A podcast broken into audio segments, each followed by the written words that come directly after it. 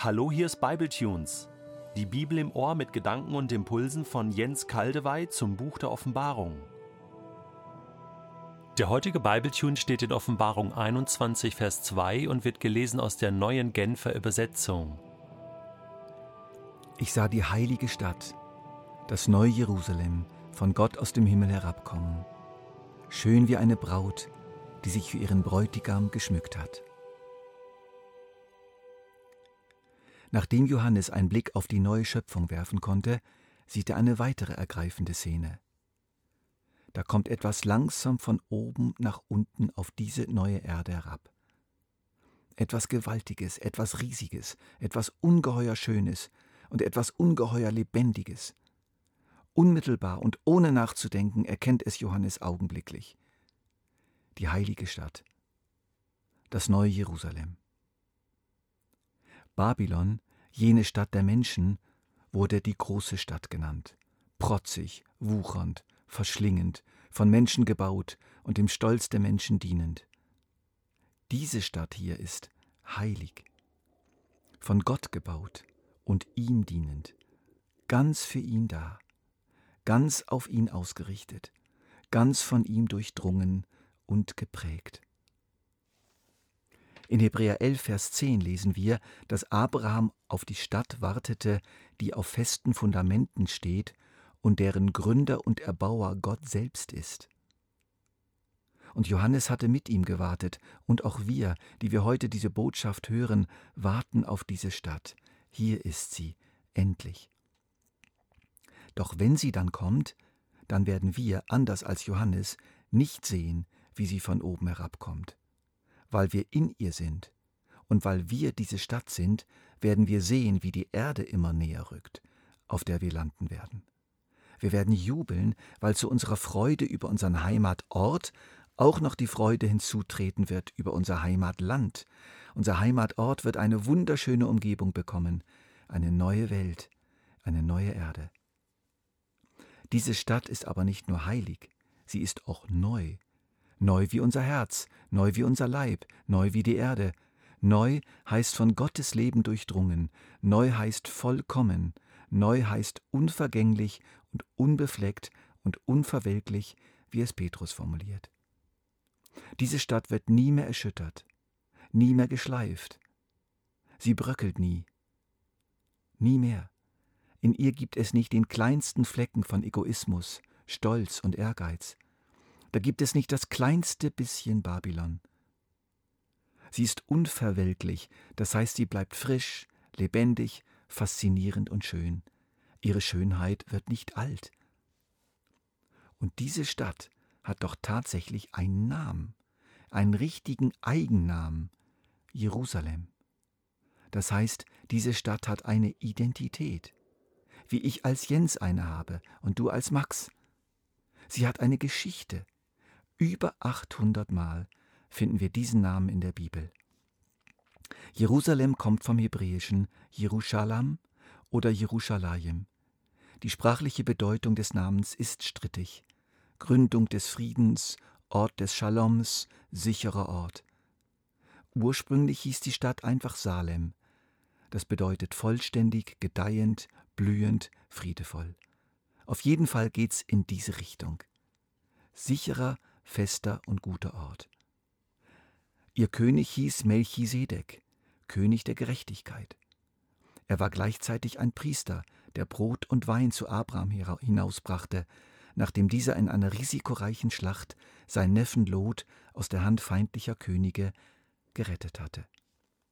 Melchisedek wird im Hebräerbrief als Vorläufer des Hohenpriesters Jesus betrachtet als prophetische Vorschattung des Messias, des obersten Priesters und des höchsten Königs. Hier beginnt die wechselhafte Geschichte Jerusalems. Später eroberte David diese Stadt, die inzwischen Jerusalem hieß und von Kananitern bewohnt wurde, und machte sie zur Hauptstadt seines Reiches. Dann erwählte Gott diese Stadt ausdrücklich, um darin einen Tempel für sich bauen zu lassen und in diesem Tempel zu wohnen.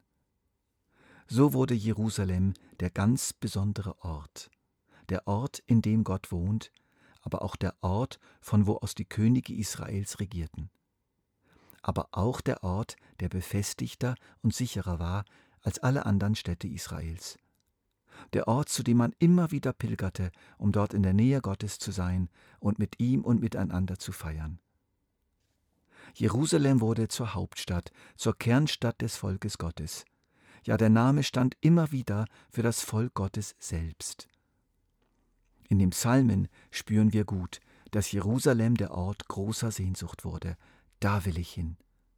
Jerusalem, wenn ich dich je vergesse, dann soll meine rechte Hand mir ihren Dienst versagen, meine Zunge soll mir am Gaumen kleben, wenn ich nicht mehr an dich denke, wenn Jerusalem nicht mehr meine allergrößte Freude ist. Psalm 137. Aber ach, das irdische Jerusalem war so unvollkommen. Immer wieder wurde der Tempel entweiht, die Könige wurden korrupt, die Bewohner lösten sich von Gott, die Stadt wurde belagert, geplündert, zerstört, wieder aufgebaut, wieder belagert. Und so geht's bis heute. Auch heute ist Jerusalem wieder extrem umstritten. Aber die Sehnsucht, die Jerusalem verkörpert, blieb. Lass uns nochmals lauschen auf Hebräer 11, Vers 10. Er wartete auf die Stadt, die auf festen Fundamenten steht und deren Gründer und Erbauer Gott selbst ist. Hebräer 13, Vers 14 schlägt in dieselbe Kerbe. Hier auf der Erde gibt es keinen Ort, der wirklich unsere Heimat wäre und wo wir für immer bleiben könnten. Unsere ganze Sehnsucht gilt jener zukünftigen Stadt, zu der wir unterwegs sind. Wir sehnen uns alle nach dem Ort, der völlig sicher ist, unschön und rein, wo wir bedingungslos geliebt werden, wo wir vollkommene, ungetrübte Gemeinschaft mit Gott und Menschen erleben können. Der Ort, an dem es genug Liebe, genug Lebensmittel, genug Sicherheit gibt. Und zwar andauernd. Und stellt euch vor, diesen Ort gibt es. Hier wird er uns beschrieben. Er kommt vom Himmel herab, das heißt von Gott selbst. Er hat diesen Ort als Planer und Architekt selber gebaut. Durch seinen Sohn, den genialen Baumeister, gebaut, gebildet, geformt, in langer Zeit. Und es hat ihn viel Arbeit und Mühe gekostet, ja es hat ihn das Leben seines eigenen Sohnes gekostet. Denn die Bevölkerung dieser Stadt wird gebildet aus denen, die die Braut Christi sind, die sich mit ihm verlobt und ihn jetzt geheiratet haben. Wie war das möglich? Weil der Brautwerber Jesus für sie gestorben ist, ihre Schuld und Befleckungen abgebüßt und sie so frei und fähig gemacht hat, für die Verbindung mit ihm. Diese frisch getraute Braut steht in ihrem ganzen prächtigen Schmuck da, für ihn, für Jesus. Hier merken wir deutlich, das neue Jerusalem, das sind vor allem Menschen, besondere Menschen. Gleichzeitig gilt aber auch voll das, was sein Jüngern in Johannes 15 angekündigt hatte. Im Haus meines Vaters gibt es viele Wohnungen. Wenn es nicht so wäre, hätte ich dann etwa zu euch gesagt, dass ich dorthin gehe, um einen Platz für euch vorzubereiten?